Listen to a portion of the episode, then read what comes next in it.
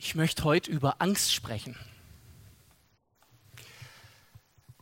Ob das angesichts der letzten zwei Jahre ist oder angesichts der jüngsten Nachrichten oder keine Ahnung, vielleicht hört jemand das ja jetzt auch im Podcast, schaut es auf YouTube in ein paar Jahren. Ich vermute, es wird wieder einen Auslöser für Angst geben. Denn den gibt es bei uns im Leben einfach immer wieder. Verschiedene Auslöser für Angst. Und ich glaube, dass es wichtig ist, dass wir wissen, wie wir mit Angst umgehen. Und bevor hier der Eindruck entsteht, ich würde da drüber stehen, ja, und mir macht große Sorge und Angst, was zurzeit passiert. Und es trifft und betrifft mich sehr. Ein Klima von Angst wird begünstigt auch durch das, was an Infos auf uns einströmt. Ich habe mal geguckt, das ist jetzt fünfeinhalb Jahre her, da habe ich damals in der S8 eine Message gebracht, auch über unser Umgang mit Medien, was das Thema Angst angeht. Also welche Informationsquellen ziehen wir heran und was machen die mit uns? Und wenn zu viel Angst in uns entsteht, muss ich mich manchmal fragen, mit was fütter ich mich? Weil mit dem, was ich mich fütter, mit dem werde ich auch voll sein. Die große Gefahr, das Gefährliche an Angst ist, bei ihr stehen zu bleiben und zu erstarren, wie so ein Wild, das auf einer Straße im Lichtkegel eines Autos erstarrt reinguckt und paralysiert ist und sich nicht mehr bewegen kann. Und wisst ihr, genau das passiert mit uns ganz gern mal bei Angst. Wir schauen fasziniert begeistert ist der falsche Ausdruck, aber es ist was Enthusiastisches dabei, wie wir manchmal auf das schauen, was uns Angst macht. Da ist auch ein Reiz. Du merkst, es macht dir Angst, aber du guckst nochmal hin. Wir sind manchmal so, wir wenden dann unseren Blick nicht ab, sondern wir bleiben daran hängen. Im krassesten Fall bei jemandem, der einen Horrorfilm guckt der sich bewusst einer Situation aussetzt, die ihm Angst macht, allerdings mit dem Relief, dass er weiß, es ist nur ein Film. Wenn wir Nachrichten gucken, können wir uns nicht sagen, das ist nur ein Film, aber wir bleiben voll im Fokus.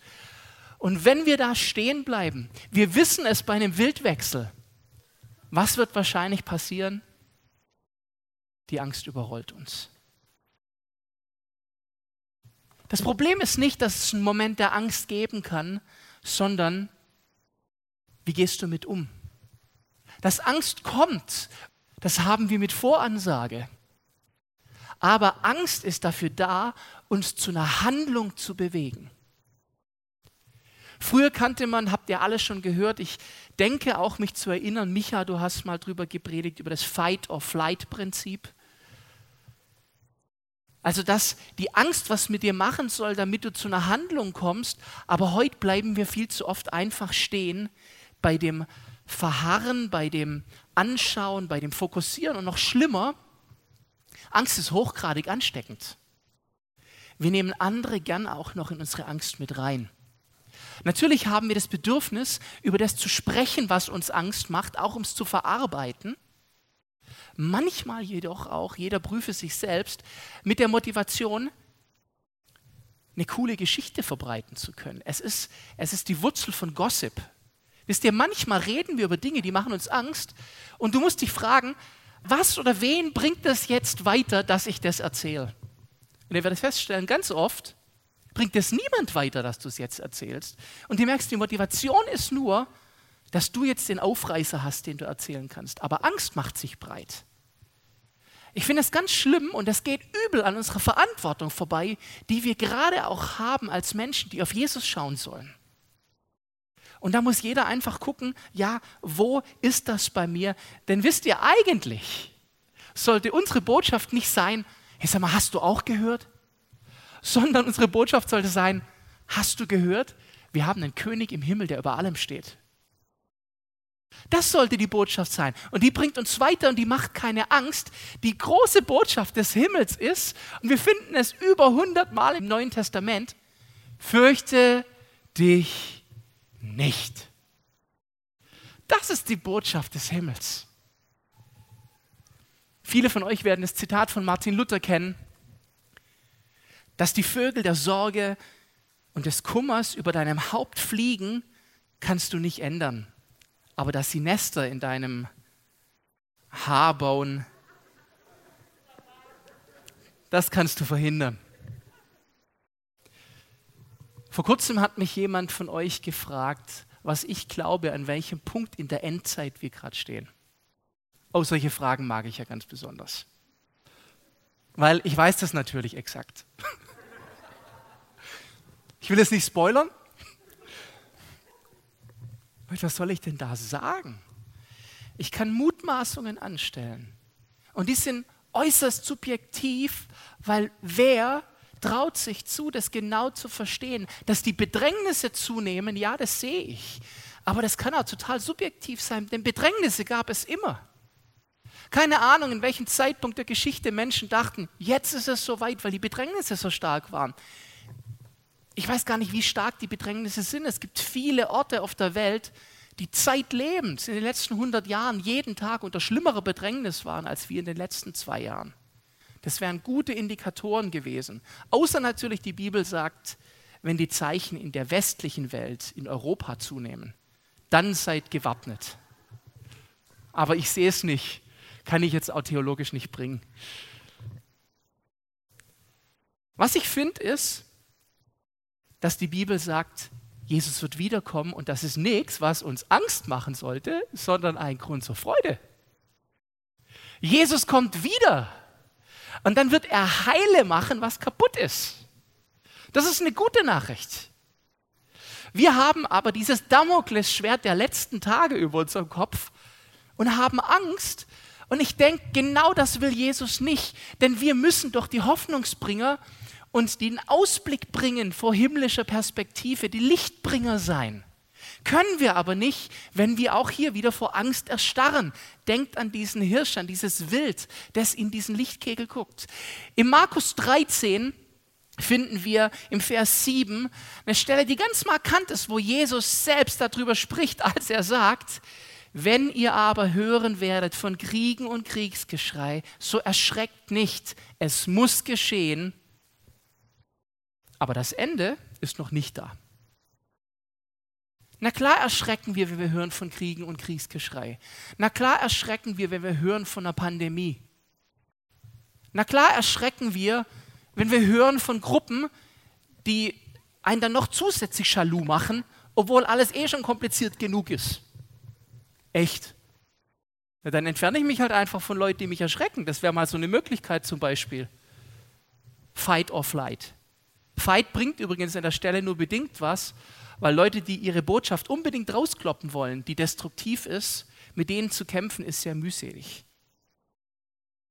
Ein paar Verse später, ab Vers 32, finden wir dann die Aussage, wann genau der Zeitpunkt sein wird. Jetzt spoilere ich doch. Da steht nämlich, von jenem Tage aber, der Stunde, weiß niemand. Auch die Engel im Himmel nicht, auch der Sohn nicht, sondern allein der Vater. Ups. Seht euch vor, wachet, denn ihr wisst nicht, wann die Zeit da ist.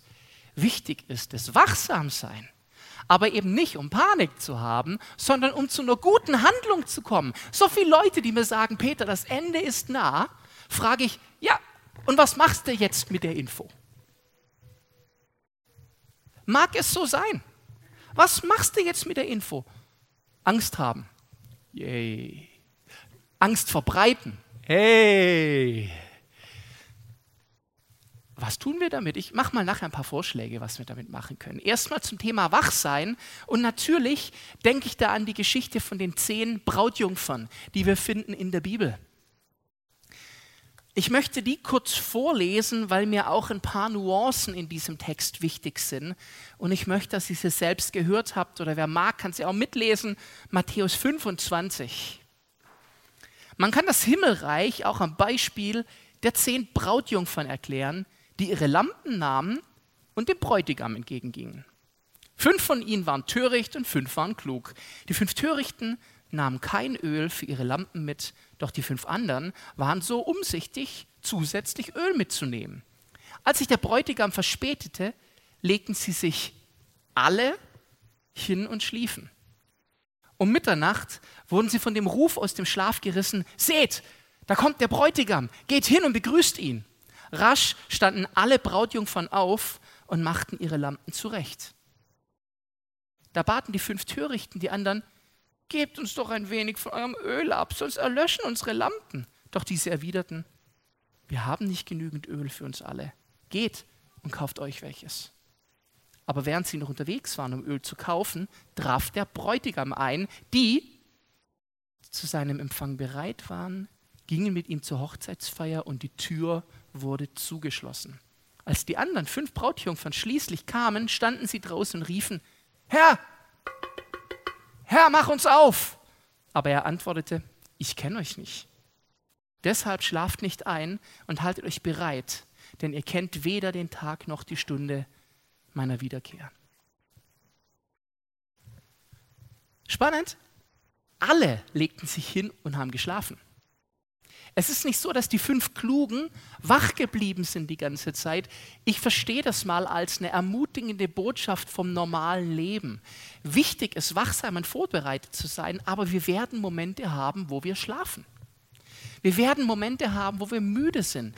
Aber man kann vorbereitet sein und trotzdem einen Moment des Schlafens haben. Wichtig ist, was machst du, wenn der Wachruf kommt, wenn der Weckruf kommt? Was machst du?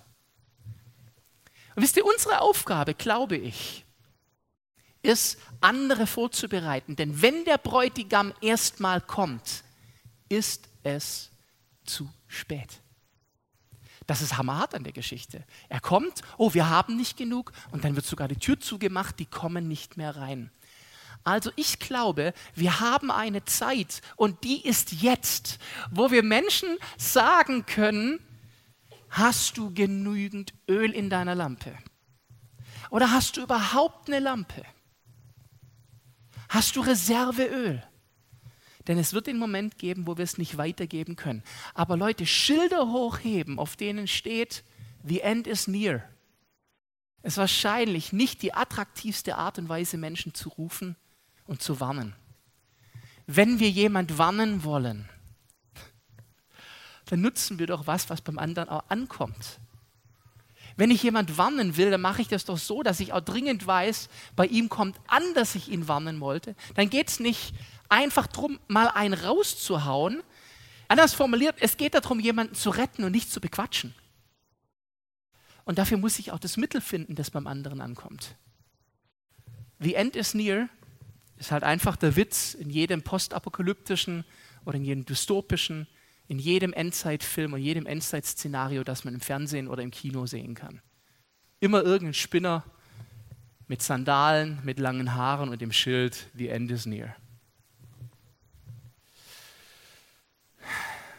Und dann wir als westliche Christen aktuell. Ich verstehe unsere Passivität nicht. Viele von uns erkennen nicht, auch angesichts der Umstände, dass es vielleicht an der Zeit wäre, sich mit anderen Themen zu beschäftigen, als dem Erklimmen der eigenen Karriereleiter und weiter am Wohlstand zu hängen. Wisst ihr, dass Wohlstand durch und durch keine biblische Botschaft ist? Das ist eine kapitalistisch-weltliche Botschaft. Und die hört sich gut an, weil Wohlstand sehr angenehm ist. Aber ihr müsst mal gucken, wie viele Aussagen in der Bibel drin zu finden sind, wo Jesus sagt, ah, der Sohn des Menschen hat nicht mal einen Platz, wo er seinen Kopf hinlegt. Aber wir sind so beschäftigt, gehalten auch vom Zeitgeist oder von der Struktur oder dem Wind, der in unseren Regionen weht, dass wir auch ein Stück paralysiert sind von dem, was wir als normalen Alltag empfinden. Aber ich fürchte, es hält uns davon ab, oft genau das zu sein, was wir sein sollten, nämlich Licht für andere und Lampenölspender Oder noch besser, Hilfe zur Selbsthilfe, Leuten erklärend, wo sie ihr Lampenöl selber finden. Ich habe dazu einen anderen Bibeltext gefunden aus dem Lukas 12, den fand ich sehr markant. Wir finden den in den Versen 45 und 46 und hört den mal vor dem Hintergrund der These, der sehr unangenehme, die ich gerade über unseren Wohlstand rausgehauen habe. Wenn aber jener Knecht in seinem Herz sagt, mein Herr lässt sich Zeit mit ihm kommen und dann anfängt, die Knechte und Mägde zu schlagen und zu essen und zu trinken und sich zu berauschen, so wird der Herr jenes Knechtes kommen an einem Tag, an dem er es nicht erwartet und in einer Stunde, die er nicht weiß, und wird ihn entzweischneiden und ihm sein Teil festsetzen bei den Ungläubigen. Uh. Punkt ist, dass hier, finde ich, genau das adressiert wird, dieses Leben und mir geht's gut. Dieser Knecht, von dem hier die Rede ist, der hat den Schuss nicht gehört, sondern der wurde abgelenkt, hat angefangen, selbst Schlechtes zu tun. Das glaube ich, das tun wir gar nicht immer unbedingt. Aber dieses, jetzt geht es um Essen, jetzt geht es um Häusle bauen, jetzt geht es um meinen Urlaub, jetzt geht es um, hm, hm, hm, hm, hm, das kann uns schon ganz schön betriebsam halten. Und es ist ja auch das, was abgefragt wird, wenn wir zusammen unterwegs sind und wenn wir mit Menschen unterwegs sind, die Jesus nicht kennen. Da wirst du abgefragt nach deinen Statussymbolen, nach deiner Versorgung, nach deinem Erfolg. Aber ist es die Frage, ich weiß, es ist unangenehm, aber ist es die Frage, die Jesus uns stellen würde? Und da wird es mir darum gehen, jetzt zu ringen. Diese fünf törichten Jungfrauen, die waren Teil der Hochzeitsgesellschaft gewesen. Die waren keine Fremdlinge. Die waren nicht irgendwelche, die hinter den Hecken und Zäunen sich reingesneakt haben, sondern die waren offiziell Brautjungfern gewesen. Nur waren sie nicht mehr fokussiert. Sie haben irgendwie aufs falsche Pferd gesetzt. Wohlstand und Lebensstandard, das wird von den aktuellen Umständen bedroht. Es kommt wieder eine Flüchtlingswelle. Es kommt wieder ein Krieg. Es kommt die nächste Krankheit. Und die muss nicht immer global sein, die kann ja auch nur bei dir sein. Weißt du, deine Endzeit kann auch kommen, wenn einfach du krank wirst oder jemand in deinem Umfeld. Da verrückt sich schon unsere Sicht. Und wenn wir jetzt in denselben Chor der Befürchtungen und Sorgen mit einstimmen, dann vergessen wir, dass gerade in dieser Zeit wir gesetzt sind, um unsere Fackeln hochzuhalten und Licht zu bringen, um Wärme zu bringen, um Lösung zu bringen, um Hoffnung zu bringen, um die gute Nachricht zu bringen. Als Kind gab es ein Lied, das ich gehört hatte von Margret Birkenfeld. Ich glaube, die zitiere ich zum ersten Mal ever in der Message so. Wer will ein Fackelträger sein, das Feuer weitertragen und allen Menschen groß und klein von Gottes Liebe sagen. Ich finde das gut. Lukas 12 nochmal, jetzt aber der Vers 35. Eure Lenden sollen umgürtet und die Lampen brennend sein. Und ihr seid Menschen gleich, die auf ihren Herrn warten, wann er aufbrechen mag von der Hochzeit, damit, wenn er kommt und anklopft, sie ihm sogleich öffnen. Und ein paar Verse später, im Vers 40, ihr könnt euch die gerne alle auch nochmal genau angucken. Wie gewohnt findet ihr auf YouTube in der Beschreibung unter dem Video alle Bibelstellen, die ich heute zitiere. Und genauso in der TL-App, in dieser Gruppe, wo ihr diese Bibelstellen findet, einfach adden und dann reingucken. Vers 40, auch ihr seid bereit, denn die Stunde des Menschen kommt in der Stunde, da ihr es nicht meint. Wir beschäftigen uns so sehr damit on point zu sein und jetzt etwas von vielem Übel rumzureißen. Jesus selber war erschreckend unpolitisch, was ihm jede Menge Ärger bei denen eingebracht hat, die einen politischen Führer erwartet haben. Möglicherweise war das mit ein Grund, der Judas zu seinem Verrat gebracht hat, weil er dachte, wenn Jesus dann so in die Enge getrieben ist, dann kommt endlich der Moment, dann zieht er das Schwert und dann wird gekämpft und dann werden die Römer platt gemacht und die Bedrohung, die um uns herum ist, wird eliminiert. Aber was sagt Jesus? Mehrere Male, inklusive vor Pilatus nochmal, mein Reich ist nicht von dieser Welt. Gott hat eine ganz andere Schau. Gott hat durch die Ewigkeit so eine große Schau. Und Leute, unsere Ewigkeitsperspektive ist eine der größten Hoffnungen, die wir haben. Menschen, die das nicht haben, die sehen die ganze Zeit eine Wand. Da war die Pandemie eine Wand. Ein Krieg ist eine Wand. Ein persönlicher Verlust ist eine Wand. Alles ist eine Wand, weil damit hört es auf. Und wenn der Tod das letzte Kapitel ist, dann gibt es keine Hoffnung mehr. Aber wir wissen, wir leben ewig. Das ist eine der größten Botschaften, die es gibt. Und vielleicht müssen wir sie uns wieder stärker in Erinnerung rufen. Wisst ihr, egal ob Krieg oder Virus, ob Despoten oder ob Verschwörungstheorien, Jesus ist Hoffnung und wo der Geist des Herrn ist, da ist keine Angst. Wenn bei uns noch Angst ist, ich drehe es mal rum, frage ich mich, ist der Geist des Herrn da? Unsere Botschaft darf nicht die der Angstverbreitung sein, sondern die Botschaft von Jesus und die Botschaft vom Kreuz. Und das ist die Botschaft der breit ausgestreckten Arme, die sagen, kommt zu mir. Kommt zu mir, alle, die ihr mühselig und beladen seid ich will euch erquicken. Kommt zu mir, egal wer du bist. Erinnert ihr euch noch in der Kindheit, wenn ihr Angst hattet? Und euch einen Elternteil in den Arm genommen hat und gesagt hat, ach komm her, alles wird gut. Gott als Vater in Anspruch nehmen. Vielleicht den noch. Jesus predigte nicht, tut Buße, denn das Gericht Gottes ist nahe herbeigekommen.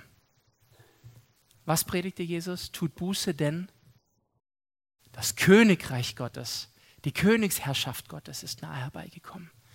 Er übernimmt das Ruder. Er hat gewonnen. Das war die Botschaft Jesu. Und was lebte er dann? Gericht und Verurteilung in seiner Zeit. Nein, er lebte Annahme, Liebe und Heilung. Er brachte Licht, wo er hinging. Also muss das auch unsere Botschaft sein, auch für diese Zeit, wann auch immer der Herr wiederkommt. Und das ist eine gute Nachricht. Wir brauchen dringend gute Nachrichten. Wir brauchen dringend gute Nachrichten. Und wir brauchen einen Shift in unserem Mindset, dass wir uns ausrichten wieder auf das, was wirklich zählt. Und das ist Jesus und seine zentrale Botschaft des Königreichs und der Herrschaft des Himmels. Gerade in dieser Zeit. Und wir Christen haben uns einlullen lassen. Und das tut mir so weh dieses säkulare Lalelu. Und wir werden ganz betäubt. Und wenn das nicht passiert ist, dann gucken wir in den Lichtkegel, sind geblendet und bleiben verharrend stehen an der Stelle, wo wir sind. Es ist an der Zeit, dass wir anfangen, uns wieder auszurichten nach dem Weg, den Gott mit uns gehen möchte. Und da gehört eben auch Heiligung dazu, dass wir ihm ähnlicher werden dass auch Verhaltensmuster, die eigentlich schon lange nicht mehr zu uns gehören, hinter uns gelassen werden. Das ist ein ganz wichtiges Prinzip. Du bist schon genug, um zu Gott zu kommen. Aber weil er dich so großartig findet, hilft er dir, wenn du bei ihm bist, dich auch noch zu entwickeln, damit du ihm ähnlicher wirst. Das ist Heiligung. Und es gehört mit dazu. Und dann natürlich die Frage, was passiert, wenn wir in unseren Gottesdiensten zusammenkommen? Vorher, diese Anbetungszeit. Oh, ich freue mich über jeden aus dem Team, der uns so reinnimmt in die Gegenwart Gottes. Aber wie kann es sein, dass wenn wir Gott anschauen, uns das nicht verändert? Erinnert euch an Mose, wie er vom Berg runterkam und so strahlte, dass sie ihm eine Decke übers Gesicht legen mussten. Es kann gar nicht anders sein. Wenn ich auf Gott schaue, dann erfüllt mich Ehrfurcht. Manchmal, kennt ihr das, merke ich in der Anbetung, dass ich so auf ihn schaue, dass ich mich nicht mehr traue, mich zu bewegen, weil er da ist. Und ich möchte sagen, auf Gott zu schauen und gleichzeitig dabei den Blick auch auf mir selbst zu halten, das geht einfach nicht. Das geht nicht. Ich kann nicht den Blick erheben und gleichzeitig runtergucken. Eins von beidem. Also muss das Schauen auf Gott Veränderung bringen, sonst ist es zu sehr Religion und zu wenig Beziehung. Im Psalm 27, Vers 1 finden wir die Aussage, die nochmal ein bisschen das Fackelding, aber auch die Perspektive, die wir um uns herum tragen sollen, zum Ausdruck bringt. Der Herr ist mein Licht und mein Heil. Vor wem sollte ich mich fürchten? Der Herr ist meines Lebens Kraft. Vor wem sollte mir grauen? Das ist Perspektive. Die Frage ist, wo schaust du hin? Schaust du mitten rein in die Angst, dann wirst du wahrscheinlich Angst haben. Schaust du auf den Herrn, ändern sich nicht sofort die Umstände. Das ist nicht, nicht das, was ich sage, aber du hast eine andere Perspektive. Angst ist nie ein guter Berater. Das wissen wir. Und Angst ist nie ein Zustand, in dem wir verharren oder paralysiert sein sollten. Ich kann mich nicht bewegen. Kennt ihr den Ausdruck starr vor Angst? Das passiert, wenn du sie zu lang anschaust. Angst kann uns dahin locken, auch manchmal tumbe Ablenkung zu suchen, um die Angst zu betäuben. Dann entertainen wir uns mit Ablenkung, mit irgendwas, was uns beschäftigt. Aber das löst das Problem der Angst nicht. Ich muss mich erstellen. Das ist wichtig. Nelson Mandela hat mal gesagt, Mut ist nicht die Abwesenheit von Angst, sondern der Triumph darüber. Tapfer ist nicht, wer keine Angst hat, sondern derjenige, der diese Angst besiegt. Wer hat die Angst besiegt? Jesus hat die Angst besiegt. Wir alle finden die Aussage und hören sie immer wieder und sie klingt wieder in Johannes 16, Vers 33. Dies habe ich mit euch geredet. Warum? damit ihr in mir Frieden habt. Das ist für jetzt. In der Welt habt ihr Angst, aber seid getrost. Ich habe die Welt überwunden. Angst sollte uns nicht lähmen, habe ich vorher gesagt, sondern uns zu einer Handlung bewegen. Angst kann uns ins Gebet bewegen. Das ist gut, dass wir vorher in unserer Sorge gesagt haben, wir stehen zusammen und beten. Und das tun wir in den nächsten Tagen immer wieder. Wir beten. Wir wenden uns an Gott. Wir rufen seine Allmacht aus, seine Stärke aus, seinen guten Plan aus. Genau weil uns nämlich Angst dazu bringen sollte, uns in Gottes gute Hand zu bewegen, weil er einen guten Plan hat. Das heißt nicht, dass alles einfach ist, aber wir sollten eine andere Perspektive und Aussicht haben und damit eine Hoffnung. Jesus sagt, damit ihr Frieden in mir habt. Und genau das ist doch das, was wir uns wünschen. Endzeit, egal an welchem Zeitpunkt der letzten Tage wir uns befinden. Die Frage, die du dir stellst, sollte viel eher sein, was, wenn Jesus morgen wiederkommt? Was würde ich heute tun? Und damit nicht nur für mich und meine Haltung, sondern auch in meinem Umfeld. Und dafür müssen wir bereit sein bereit sein, wachsam, unser Feuer brennend und Reserveöl zu haben. Und so lang anderen zeigen, wo sie ans Feuer kommen. Lass uns unseren Blick endlich abwenden von den Horrornachrichten und auch von uns selbst, von meinem Mangel, von meiner Sehnsucht und vom Bau eigener Königreiche hin zu seinem ewigen Königreich und zu der guten Hoffnung, die in ihm ist. Dein Reich komme, dein Wille geschehe, wie im Himmel so auf Erden.